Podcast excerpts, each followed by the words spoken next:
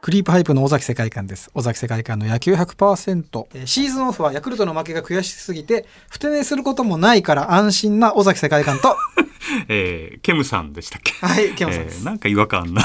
ケムケムでいいっすよもう本当いにや、ケムさんです。ケムさんですかはわい、、かりました、えー日本放送でスポーツ実況やってますアナウンサーの煙山光則です、えー手寝したと書いてありましたそうですね僕あの3戦目と4戦目見に行ったんですよね、うんで3戦目は、山田哲人はい、 3 3連連発発,うん、があって、勝ったんですよ、ええで次の試合、うん4戦目負けてで5戦目はテレビで見てたんですけど、えもう本当落ち込んですぐふ布団に入って、ただテレビはずっとつけてましたあの逃げちゃいけないと思って あの見ちゃっちゃダメ だ難しいです あの気持ち的には逃げちゃいけないと思ってるけどなるほど体が物理的に布団に入って寝ちゃったっていうスリープモードに入っちゃってそれ今思い出したんですけど、ええやっぱり一番あの日本シリーズでソフトバンクを近年追い詰めた球団の、 DNA の、はい、d n a のファンゲスト、はいはい、ご紹介しま しょう。2020年首里の馬で芥川賞作家となられました高山羽子さんです。日本シリーズの話ちょっとしましょうか。はい、ぜひそうですね。もうええだいぶ味しなくなっ てきまきてますよ。 だだいぶ、も本当死闘でしたもんね。そうですね。でも3連敗してしまったんですよね最初そう、最初、はいあの、多分、なんかだいぶ曖昧になってきたんですけど、多分最初の方に、その、ヤフオクドームっていうんですかね。はい当時ヤフー当時のでしたね、で、そこですごい負けて、はいで、ああ、もうダメだよ、うんハマスタで胴上げだって思って、見に行って、それで勝って、うんはいはい多分2勝して、はいはいで向こうで多分また胴上げだったと思うんですよ2ね。勝3敗でそまうたです福岡に戻ったってことですねそうですそうです。それで最後それこそ内川さんにはいホームランを、山崎康明。そうで打たれすねましたもう最後の9回にそれでもう横浜ファンも、ああそういう選手だったあーみたい ななんかこういう選手であったよ今までは散々こう味方として活躍していたけど、そういえばこう敵で見いうとしてみるとあーこういうことができる選手であったなって思って、そしたらあの延長になったら延長で、サファテさんが3回ぐらい投げて、はい3イニング投げましたからね。そうなかなかないですよね、うん2回はあってもそうまだ降りないんだまだ降りないんだってそうか腹らしながら相手からしてみたら、もう降りてよって感じですよね。で確かに残った人からで強い人から順番にだから、はいはい誰がう誰なら打てるかみたいな、うんでもまだサファテさんが出てくるみたいっなてことは12回まで投げたってことですかだったかな11回さよなら負けってことあは、あ90、えー、9、10、11か。ああそっかすごかったもんね、あの最後の試合は。うん延長入って。そうそうですねあれ横浜が打っちゃってたら、いやーわかんないですよね3勝3さ敗だすったがらにあの舞台はあれでしたね。でも高山さん一つ納得のいかないことが あそうですね。はいあでもなあの私はさすがにもうそろそろあれですけど、、はいまだ に、はいそういう仲間たうちではいお酒とかを飲むと、うんあの戸柱さんと今宮さんのホームの、ああれクロスはプレーがももしもももしアウあトだれったらはもしやああれれはアはアウトだったとしたらみたいな。はいはいはいだから今宮のこ神走塁と一応ソフトバンク側の視点から言うと言われてて、うんなんか雑誌とかの、でも表紙になったりとか、ええ結構話題になって、うんそれをいまだになんかあれあれがとか言ってる人はいなくはないですね、まだそそれ味するんだみたいうんでもよく思いますからね負けた試合とかでもあそこの場面でもしこうなってたらって妄想して、うんいつの間にか寝てたりとかします ねやっぱ未練がましいんですよ僕は結構な、もう結果論なんで、はいその系統なりはい代打なりなんていうのはどうにでもなるんですけど、うんでもやっぱり考えちゃいますよねあそそれはどういうシチュエーションのえー、とホームで要はそこでさせればあう外野からの返球なんですかね内野ゴロの返球内野ゴロとかの返球だったかな、なんだったっけなそこまではえっーとねきりは覚えてないですか。うん、中村明さんが、はい、あじゃあなあんでかもファーストか外野かどっちかだな。な中村が打ったんですね。そうですね。はいそうそうですはいね。そうで、です柳田さんがそれで生還して、はいはいその後に今宮さんが走ってて、ああああ似てるってことなんあですそうねじゃ要あーはあの柳田さんだけだったら、はいはいはいはい多分一点差の満塁から二点タイムリー。ああなるほどなるあほあどなるほど。そういうことか。あーそう、もうその部分、あの、本当に、あの、リプレイ検証が5分とはか、いもう何分とかって経ってて、あ結構ね、すごかったんですよ。第2戦だそうです。ー。あ、第2戦まか。だ全然だった。いやでもそういう場面が結構あのシリーズは散りばめられてたんですよね。でもそうなるってことはやっぱりいい戦いをしてたってことですもんね。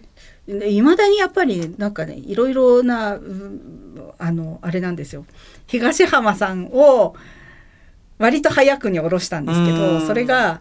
あの向こうの試合って DH じゃないですか。はい。で白崎さんっていうね当時ああはい。オリックスに行っうんた。はいそうですねドラフト1位でその通り中畑さん時代に入った人ほでんすね。本当にそのシーズンで初めてぐらいの初出場ぐらいの感じで一軍ではいは DH 白崎みたいななんかことが言われていてうんびっくりしてそしたらホームラン打ってみたいあな。ードラマいっぱいあったですね見どころのところがそうそうでねす。見どころばかりを話すことはできますい。けど、はいあの 本当にもう三何年も前な のでなんかセ・リーグ的に言うとなんか打倒ソフトバンクみたいな視点に今ちょっとなってきてるかもしれないですね。ちょっとそう考えてみたら、そうですねヤクルトが挑み、ラスボス DNA が感挑半端み、ないもんな広島が挑み、巨人が挑みっていう。そうですね、うんただ今回の場合結構あのソフトバンクさんってシーズンでも後半にぐわーって上がってったじゃないですか。で巨人さんが下がって後ましたもんね。半、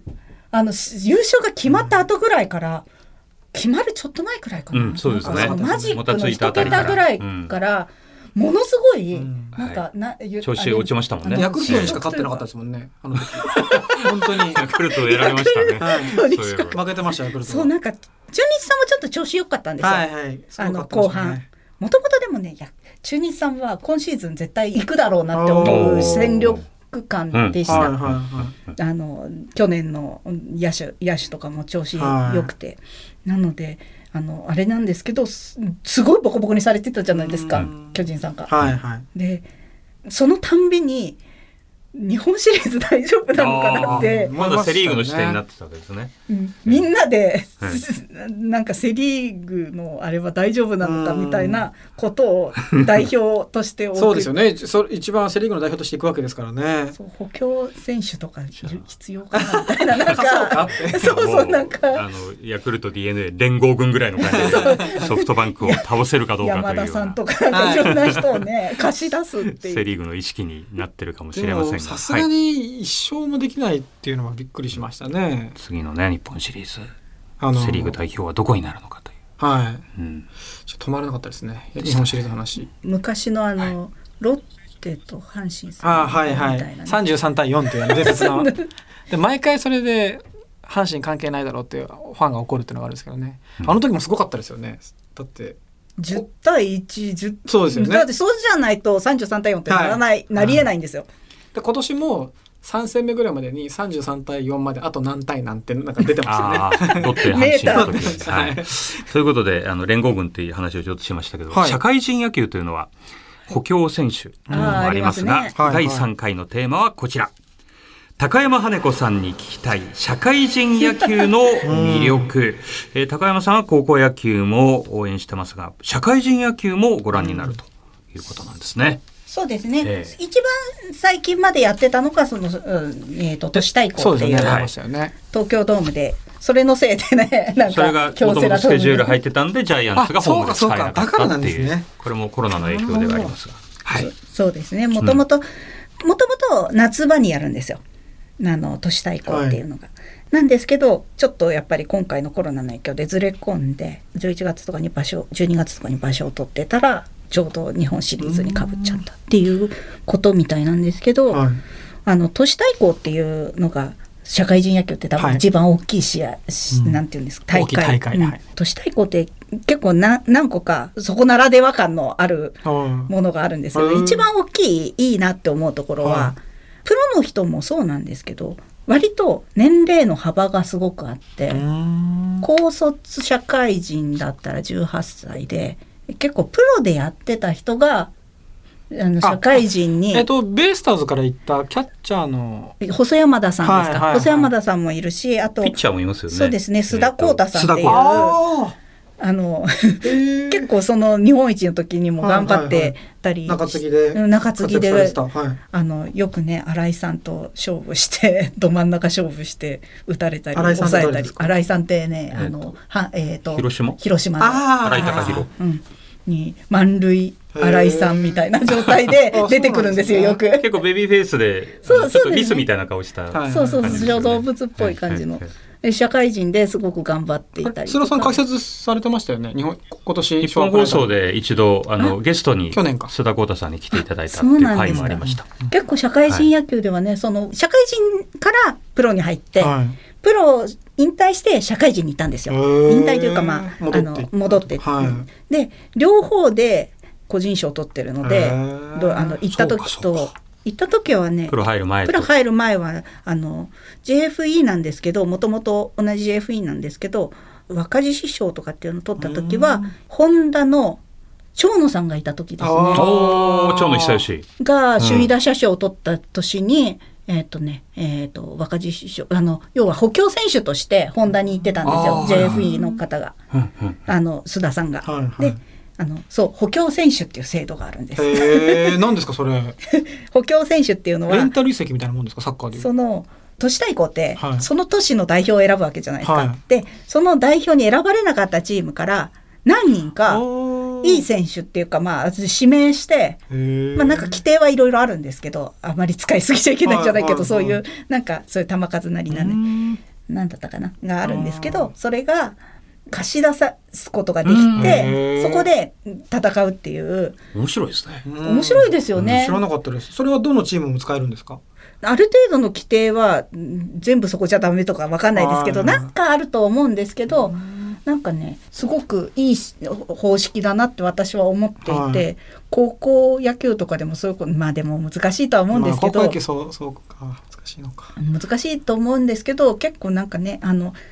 チームとしては負けちゃったけど、うんすごく頑張った人とかにはいはいすごくスポットが当たるような仕組みなあのそで、れはいいですねそうそれもいいとこの一つで、はいはいあとはその年齢の幅、要はプロから引退してきた人とそのまたピチピチというはかいそのあー高校野そう球いうのもねちょっと半年前まで高校野球やってた人とかが、あの一緒にチームになってうん同じところを守ったりとかしてはい試合するっていうのがすごくいいなって思うんですよ。うん幅の広さとかそうか、若くて結構出てこれる選手の数もある程度いるし、社会人でベテランでずっとやってる人もいるし、そっうてでいすう、そそうういでう意味でプロ野球よりもしかしたら、そういう楽しみ感はあすいるかろもしれいなろいんなですね。人がいるっていうイメージはありますね。うんなんかプロから戻ってきた人もいれば、はい大学野球とかなんかそのトートとかですごい成績を残した人とかがいたりとかして、あーあの楽しみの幅は広いかもしれないですね純。粋に見ていて、はい、プロとのレベルの差っていうのはどれぐらいあるんですかもうほぼないないですかあの野球はのいその面白さってある程度レベルの均衡っていうか、はいはいレベルを合わせるっていうのが結構大事じゃないですか、その草野球とかでもそのリーグがうん近いとこと戦うとか、そのトートとかでもリ1次リーグ2次リーグみたいなのはいそういう風になっていると、あのまあ、ジャイアントキリングは起こりにくいんですけど、試合として見るのはすごく私は良白熱しいた良いと思います。あとその一番面白いところであるところの企業の応援合戦みたいなのがあるんですよ。あの都市対抗って応援合戦がすごくへてーそれが面白い全花派手然ですよね印象なかったですね、その応援の印象が本当ですかはいすごく派手ですよね。そうなんかうん応援花っておっのしゃってました花あの昔本当に戦前とかからやってるのでその都市対抗といううかんその社会人の大会って昔は本当になんか出初め式じゃないですけどうんそういうのをやったりとかあとはそういうなんかダンサーさんみたいなのをかき集めてきて とかなんかそういうそうだそうだ、社会人野球ってそのチアリーダーの人がスタンドでやるやりませんでしたっあけそうですあのお立ち台みたいなのがあってうん応援がその地域のまああとは阿波踊りとかそういううんその地域の名物とかへー面白そうをだな出してきたりとかそのゆるキャラが出てきたりとはいかあとはなんかその山とかだと楽器とかがすごくて吹奏楽あがそうか、応援の曲のレベルすごく石なる山の。投手はヤマハですよね。そうです、そうです。ヤマハですね。そういうプロフェッショナルの演奏家さんが来たりとかして、すごく迫力があるんですよ。応あーそうなんです援ね合戦みたいな。で、応援にもそういうショーがあって、試合が終わった、その全部閉会式があった時に、その応援ショーみたいな。えはあいそこそういう評価もあるってことですね。応援賞がある。応応援に対するなんあかーそういうここの応援すごかったでしょみたいなのがあっ面て白いそれ。だか企業のものはそういうところ結構見どころのらそこそこもやっぱりじゃああ意地とプライドをかけてちゃんとお金もかけてそう2倍よくっていうことなんですね。そうで企すね業側が。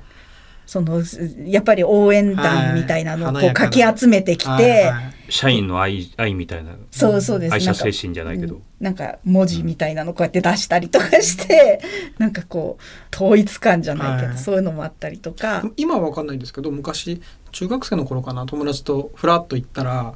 あのチケット代はかかるけどそのちょっとこっちおいでって言われて「これも持ってこれも持ってねあ全部あげるからほら」っつってあ嬉しいなと思ってこう夢中で応援してましたね。あそうそうそうあのふらっと言っても、はいなんかそのそこの応援をしますっていう体にすると、はいはいはいなんかねタオルとか、ねはいはいはいなんかね T シャツとかなんかよくわかんないグッズみたいなあのその企時業グはッズみたいなのもそのらえ時るは川崎製鉄でしたね。ああ、は神奈川県はねそういうちょっとこう重工業とか、はうんまあいろんなところがあるので、へーそういうところで結構強い企業チームいっぱいありましたい。おね。客さんも割と入るんですかなんかニュースで見たら結構満員だった印象があるんですけど。本当ですかはい、外野とか。それはでも、あの、バースデーで、バースデ日ハムテレビにの行った社会人ー。番組ですか。はい、うんうんその選手を特集をしてあいーてその時に。はい、その時スタンにド多が映っ分て去年の映像だあ一昨年の映像だったのかな、うんうんうんその満員でしたね決勝なのかまあそのチームの動員力にも関わるでしょうそうからでねすそうですねあの、うん強豪だったりとかそれそれこそね本田さんとかだったら結構強いチームなので、そのチームのファンみたいなあのとはもいらっしゃあいますね。のー近本選手がいたえー大阪大阪ガス。大阪大ガスもすごい。大ガスっていうんですねあ とは東京だそのった辺がなんらか、あれですね、ファン、ファンの感じがありま東す、ね。京だったら大ガスどう。で今今だったらそれこそセガサミーさんとかはあー割と強豪なんじゃないかうな。んへなーんか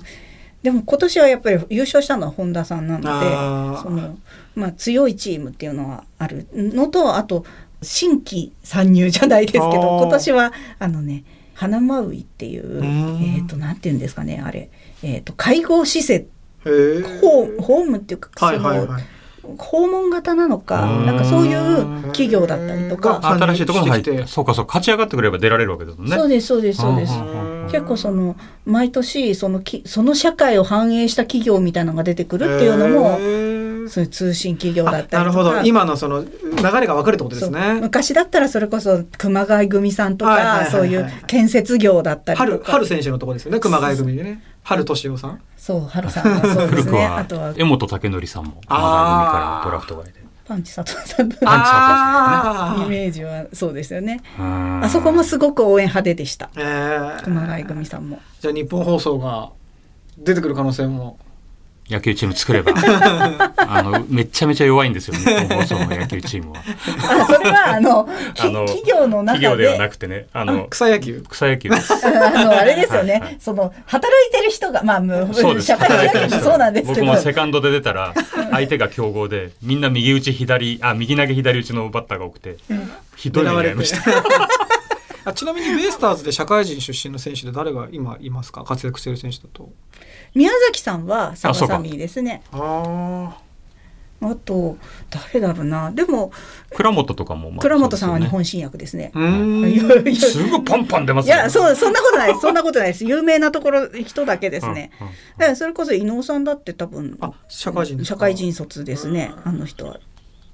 あ大貫か大あ、大貫さんんももそそううだ、だ社会人ですね。ヤクルトでいうとあの引退してしまいましたけど中澤投手もあああトヨタですかねトヨタトヨタ自動自車動車だったかあと塩見選手うん塩見もそうですね